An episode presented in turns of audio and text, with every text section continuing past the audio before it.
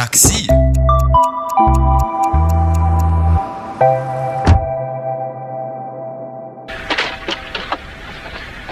Можете спасти мне жизнь? Абстрактно нет. Хотя... Какие у вас симптомы? Самолет Мариньян через 25 минут. Если я опоздаю, я покойник. Успею, вы богатый человек. Угу, вам повезло. Я не врач, но люблю скорую помощь. Пожалуйста, ремень. Помните эту сцену из фильма «Такси» 1998 года? В ней главный герой помогает спешащему в аэропорт пассажиру не опоздать на самолет. Примечательно, что перед тем, как нажать педаль газа, водитель позаботился о безопасности и попросил пассажира пристегнуть ремень. Может, уже пора ехать? Поехали! Вы слушаете подкаст «О, такси» от сервиса Яндекс.Го. И в этом подкасте мы рассказываем о том, как в ходе истории менялись технологии, связанные с вызовом такси и поездкой в нем. Здесь мы будем общаться с экспертами Яндекс.Го, историками, урбанистами и социологами о прошлом, настоящем и будущем такси. Первый эпизод подкаста будет посвящен безопасности при поездке на автомобиле вообще и в такси в частности. Кто изобрел ремень безопасности? Что такое триплексное стекло? И как сегодня сервисы вызова такси контролируют скорость, с которой движется автомобиль? Поехали разбираться. И не забудьте пристегнуть ремни.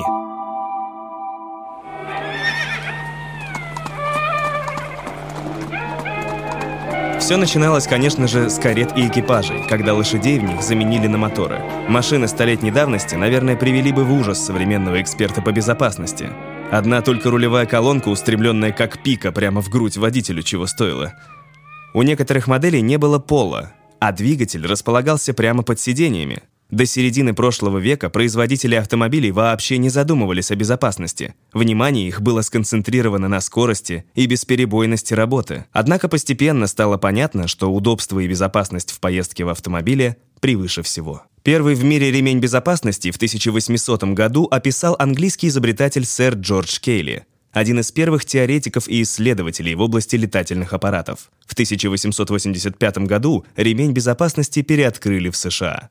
Патент э, был получен Эдвардом Клегорном в Нью-Йорке.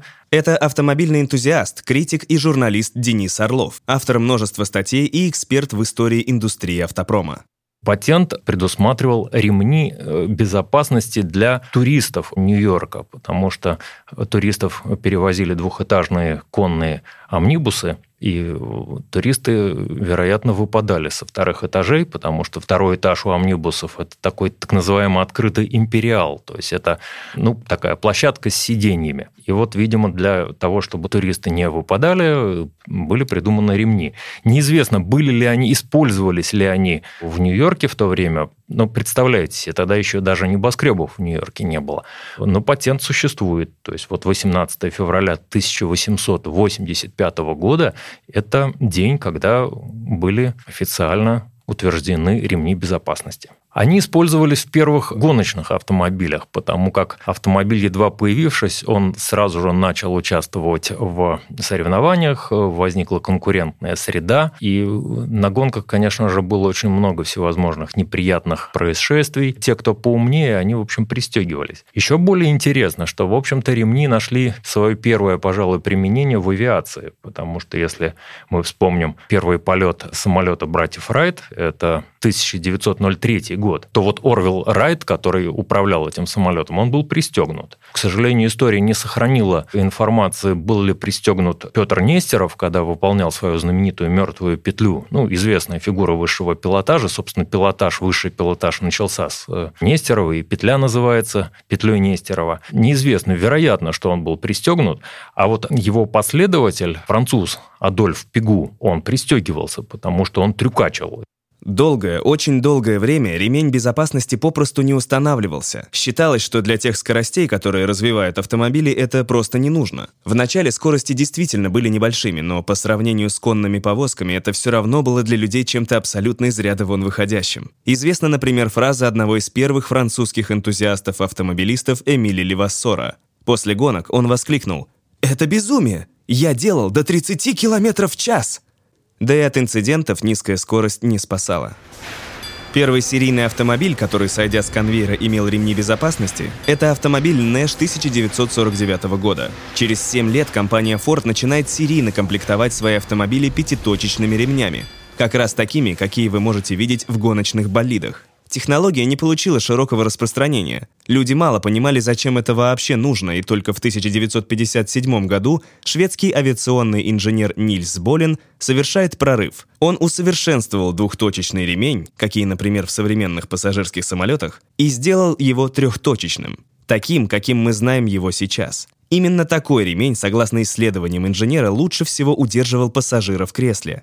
Болин работал на шведскую компанию Volvo – и первый серийный автомобиль, в котором обязательным атрибутом был ремень безопасности, стал Volvo PV544.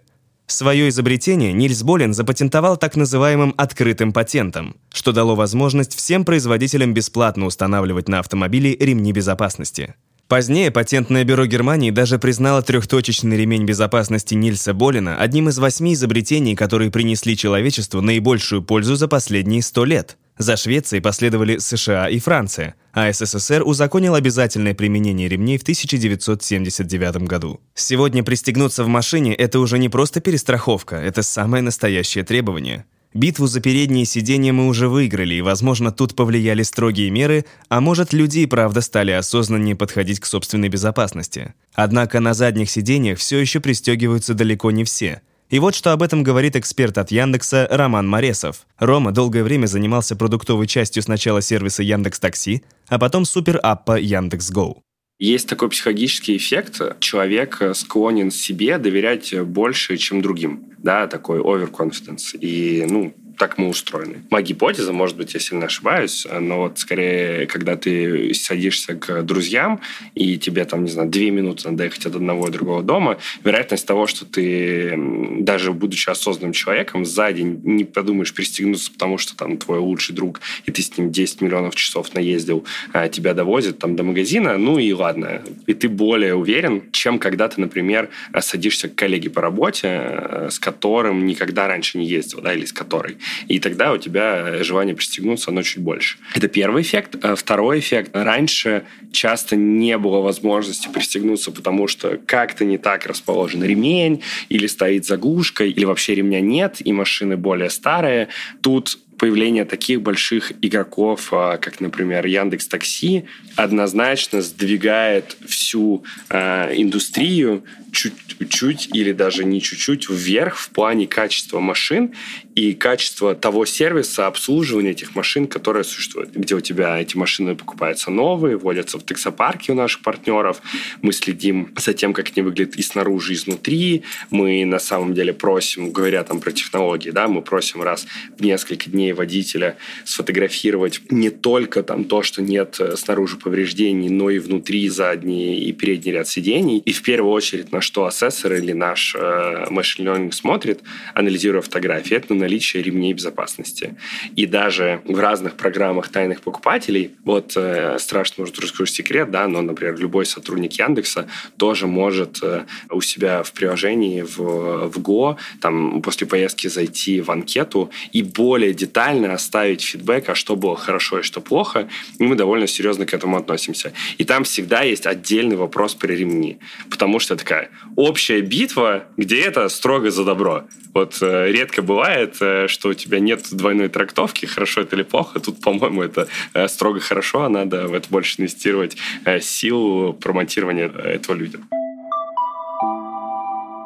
В принципе, вот то, что мы называем автомобильной безопасностью, она разделяется на несколько позиций. То есть есть так называемая активная безопасность, есть пассивная безопасность и есть безопасность поставарийная. Активная безопасность, ее назначение предотвратить катастрофу. Пассивная безопасность, она э, охватывает способы сохранения жизни уже когда катастрофа, столкновение произошло, а поставарийная безопасность, ну, это чтобы автомобиль не вспыхнул от искры, чтобы двери открылись. То есть вот такие вот моменты она охватывает. И поэтому вот действительно на заре 20 века, например, например, была очень острая проблема – это стекла. Автомобильные стекла в то время были такими же, как стекла оконные. И вот э, одно из направлений в автомобильной безопасности, одно из первых, было создание так называемых безосколочных стекол. Вот современные стекла, их все называют триплексами. Триплекс – это на самом деле то же самое, что, э, допустим, Xerox или Аспирин. Это торговая марка. Британская фирма была, так называлась, Triplex э, Safety Glass Company Limited. Вот она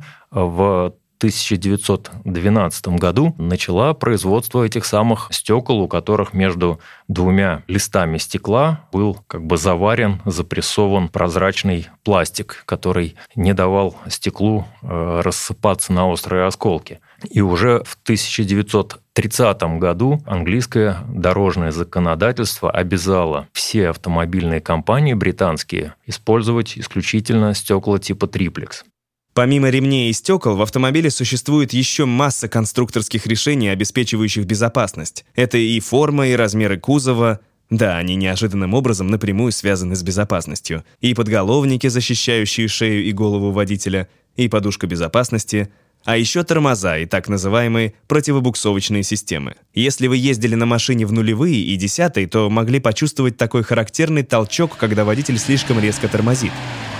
Это вы чувствовали, как срабатывает так называемая антиблокировочная система, или АБС. Есть такое понятие, как юз. Это когда автомобильное колесо начинает скользить по поверхности, а не катиться. И это небезопасная и сложно контролируемая ситуация. Первые автомобильные тормоза, они были ровно такими же, как э, тормоза э, конных экипажей, гужевых повозок. То есть была некая колодка, которая силой прижималась непосредственно к шине, и таким образом транспортное средство останавливалось. Но это было, конечно, совершенно неэффективно, хотя, хотя для своего времени, для скоростей конца 19-го, начала 20 века, это было, в общем-то, нормально. Автомобили становились все быстрее и все мощнее, и Требовались, конечно, более эффективные тормоза, как в те годы говорили, тормозы для их остановки. Потому что автомобильный тормоз, он примерно в 3-4 раза должен быть мощнее своего автомобиля. И постепенно, да, постепенно тормоза эволюционировали. Барабанные тормоза, так называемые, Потом появился дисковый тормоз. Причем дисковый тормоз – это тоже авиационное изобретение. То есть вот авиация подкидывала все время автомобилестроителям какие-то неплохие идеи. Эволюция связана с чем? С тем, насколько эффективно может реализовываться тормозное усилие на каждом колесе. То есть вот диск – это наиболее оптимальное с э, всяких разных точек зрения устройство, потому что он очень хорошо охлаждается воздухом. Ну, в общем, дальше уже, так сказать, вопрос металловедения, потому что появились металлокерамические тормоза, диски тормозные, там еще всевозможные стали, так сказать, применять материалы термостойкие. То есть современные тормоза – это, в общем, произведение искусства. Опять же, антиблокировочная система пришла в автомобиль из авиации. Та самая знаменитая фирма Dunlop, британская, она придумала вот эту самую систему антиблокировочную для самолетов и в 50-е годы британские самолеты, они уже эту систему использовали, потому что когда самолет садится, он превращается в некое подобие автомобиля. Вот придумали эту систему антиблокировочную, которая, как только поступал сигнал о блокировке колеса, она давала, в свою очередь, свой сигнал на то, чтобы немножечко ослабить колодки. Тормозные колодки слегка отпускали тормоз, восстанавливалось качение колеса, и дальше тормоза начинали работать опять. На самом деле противобуксовочных систем две. Помимо АБС, которая срабатывает в момент торможения, есть другая система, работающая на разгон. На этом противопоставлении построено множество техник контраварийного вождения, а гонщики на профессиональных гонках даже могут отключать часть систем, тогда как другую часть по правилам обязаны оставлять, чтобы избежать аварий. Кстати, в современных автомобилях толчки противобуксовочных систем уже не ощущаются, так как повсеместно стали распространены полноприводные автомобили. Когда мы говорим о безопасности в машине, нельзя не учитывать скорость, с которой движется автомобиль, потому что именно скорость – ключевой фактор при инцидентах на дороге.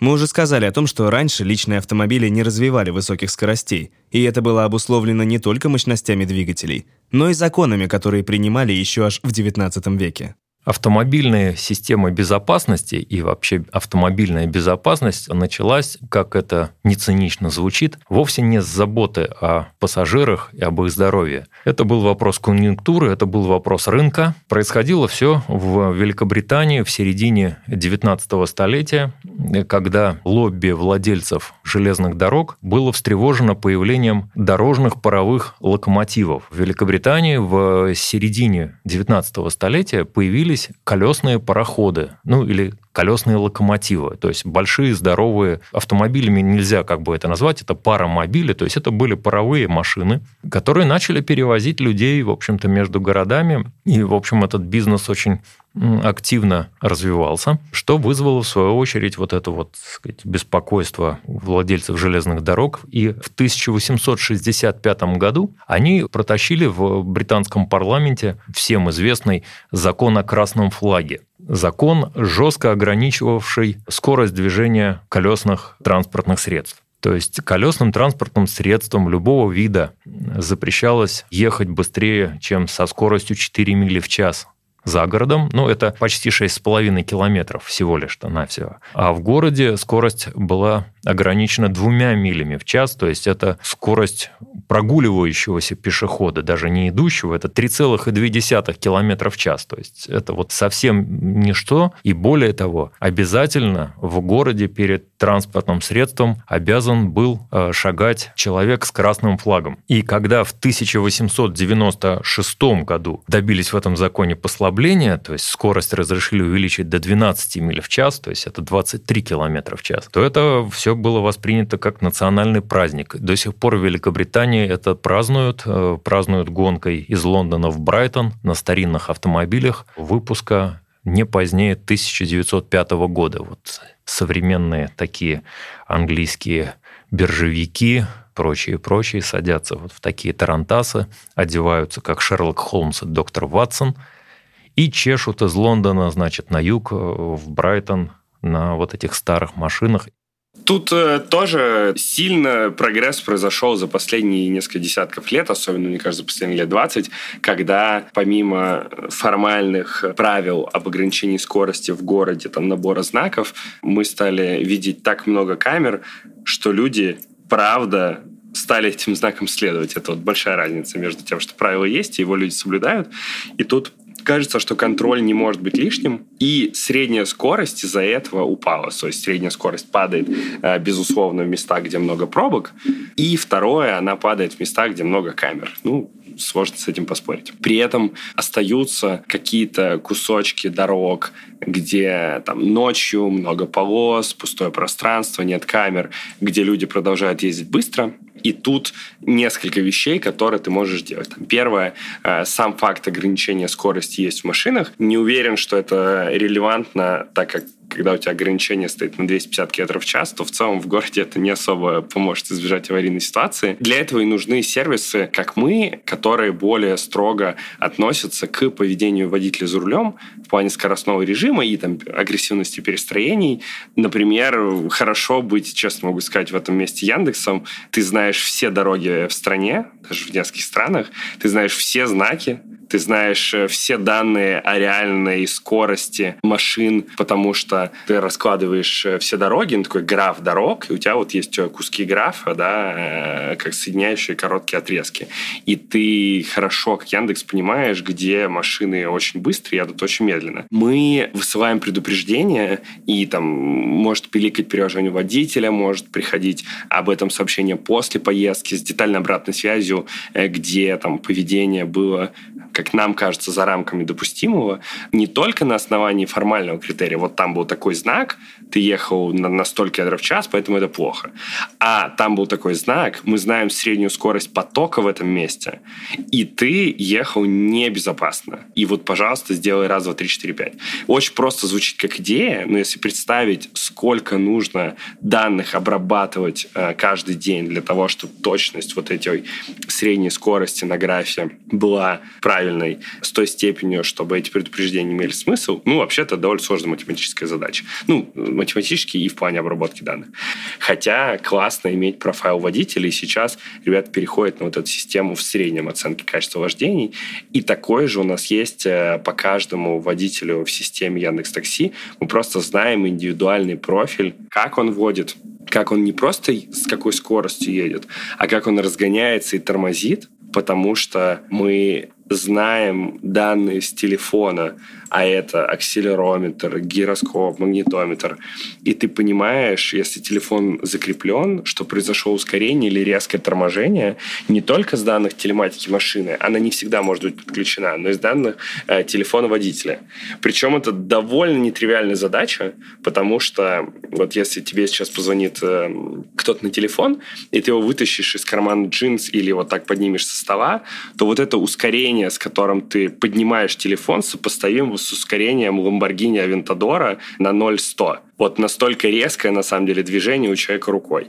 И вот нам надо понять, что вот есть такой шум в данных, где водителю кто-то позвонил, а есть реальное ускорение там машины, когда телефон стоял в док-станции. И все это нужно как-то посчитать, э, чтобы несправедливо там не предъявлять нерелевантных советов водителям. Долгое время автомобиль был предметом роскоши и тяжело обслуживался, поэтому слово «шофер» было магическим. Все изменила Первая мировая война, которую еще называли «войной моторов». В то время активно разрабатывались аэропланы, танки, появились военные автомобили и грузовики.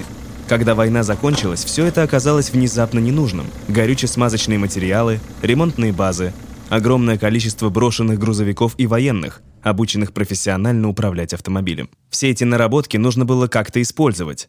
Производители наладили конвейерный метод производства машин, и так автомобиль стал массовым.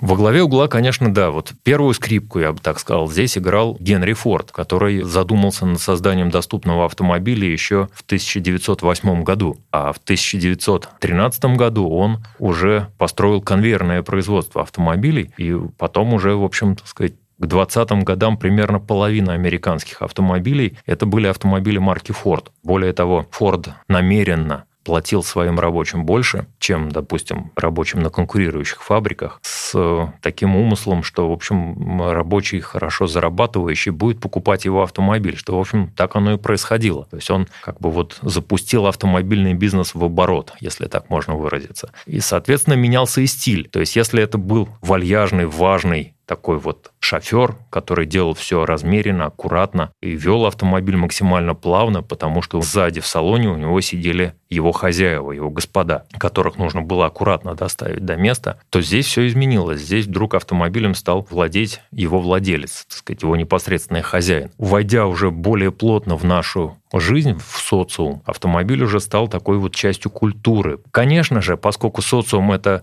не только положительные, это в том числе и конфликтные какие-то моменты, соответственно, оно, в общем-то, и подтолкнуло к созданию элементов безопасности. Что еще можно выделить среди технологий, обеспечивающих безопасность в автомобиле? В целом, можно сказать, что каждая новая технология придумывалась и тестировалась уже постфактум. Например, не было у машины зеркала заднего вида. Из-за этого она попала в инцидент. Его проанализировали эксперты, поняли, что этого бы не случилось, если бы водитель видел, что происходит сзади, и с тех пор на все машины устанавливались зеркала заднего вида. Сегодня же мы имеем дело с новым вызовом – глобальной пандемией. Поэтому в наш джентльменский набор автомобильной безопасности добавляются еще несколько пунктов.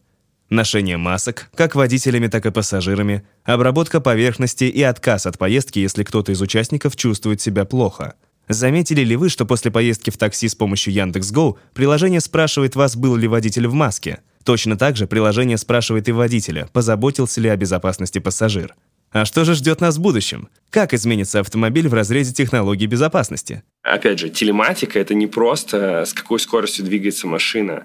Это в том числе, а пойми, какая интенсивность нажатия была у человека. А пойми, как резко он повернул. А было ли оправдание для того, что он резко повернул или нет. Ведь если вдуматься, то даже при э, там, сейчас уже не просто 21 век, да, уже там 20 с чем-то лет прошло, коробки автомат появились еще в прошлом веке. Но интересный факт. Автоматика реагирует после того, как ты разгоняешься или тормозишь. Потому что она не может это заранее понять. И это нормально, когда ты разгоняешься, но вот когда ты, например, тормозишь, то очень много перед крутым поворотом, ну, вернее, много, в смысле, все гонщики включают пониженную передачу, и это называется торможением двигателем, для того, чтобы, ну, не использовать расход э, колодок, не перегревать тормоза, и вообще ты позволяешь держать обороты тогда в правильном диапазоне. И вот простая деталь, что ты это делаешь перед тем, как повернуть руль, делает невозможным это отдать автоматике, потому что автомат не знает, что ты хочешь повернуть.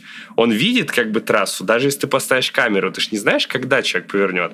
Поэтому вниз переключать скорость человек всегда будет лучше, тот, кто за рулем, чем робот. И все это, в общем, можно перенести в реальную жизнь. То есть вот таких тонкостей, их намного больше. И как разобраться, что вот все данные о том, что происходит с двигателем, с коробкой, с рулем, как это нанести на паттерн вождения человека и понять, что он контролирует ситуацию и просто так водит, или вообще-то что-то идет э, фундаментально не так, это тяжелая задача, там не только инженерно, что все эти датчики разместить, да, а это задача в основном алгоритмическая, как все эти данные собрать и прийти к какому-то выводу. Вот, вот это про, про будущее. Все больше мы будем поведенческое э, такое влияние оказывать на нас всех, э, тех, кто за рулем, и это, конечно, хорошо.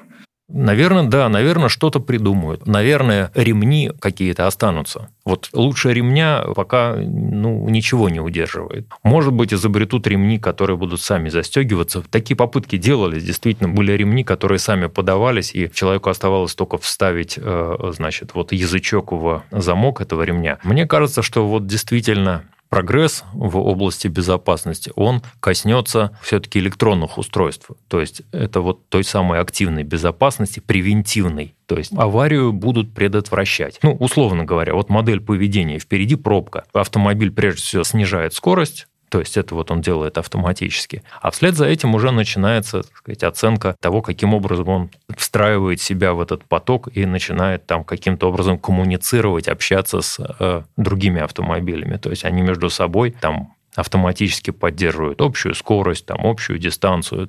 Это очень сложная задача, то есть сильнейшие, крупнейшие математические умы бились над тем, чтобы найти, определить, по какому алгоритму возникает вообще, по каким правилам движется автомобильный поток. Причем моделировали это все там на основе воздушных потоков, водяных потоков, там движения косяков рыб, чего только не придумывали. И задача до сих пор нерешенная. Вот пожалуйста, поле деятельности прямо вот а, перед нами лежит. Ребята, научитесь прогнозировать автомобильный поток, как вот он себя ведет, по каким законам он формируется, почему пробки внезапно создаются и также внезапно рассасываются, например.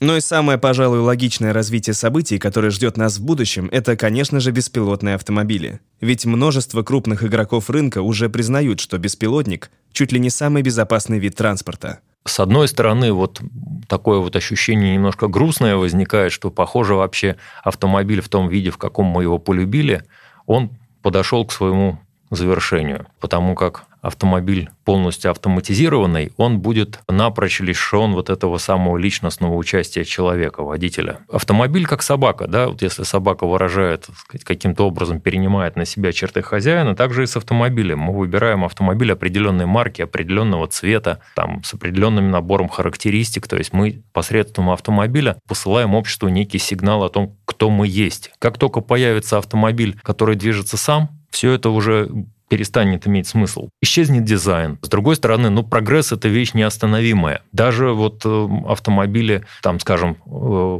там же 5 уровней автономности сегодня придумано. Вот даже автомобили второго уровня автономности, которые уже есть, серийные, это что-то невероятное. Когда ты едешь по автостраде, просто отпускаешь руль, и автомобиль сам вписывается в повороты, не требуя твоего участия. Современника это продолжает удивлять. Я думаю, что очень скоро это перестанет удивлять, это станет самым, что ни на есть, обыкновенным явлением, повсеместным, который на самом деле не когда-то потом, он уже прямо сейчас, да, там, раньше мы говорили, что он ездит в Иннополисе, вообще-то прямо сейчас беспилотник Яндекса ездит в Ясенево, а, вот, и делает реальные заказы такси. И это не, уже не будущее, это вот прямо сейчас настоящее, которое а, стремительно расширяется, и если закрыть глаза и представить, что все машины беспилотные, то в этот момент хочется верить, что у нас случается ноль вообще аварий э, и тяжелых случаев на дороге, и все к этому бегут. Почему происходит э, какой-то инцидент на дороге? Скорее всего, потому что произошло что-то непредвиденное, и в этот момент люди вокруг как-то должны были отреагировать,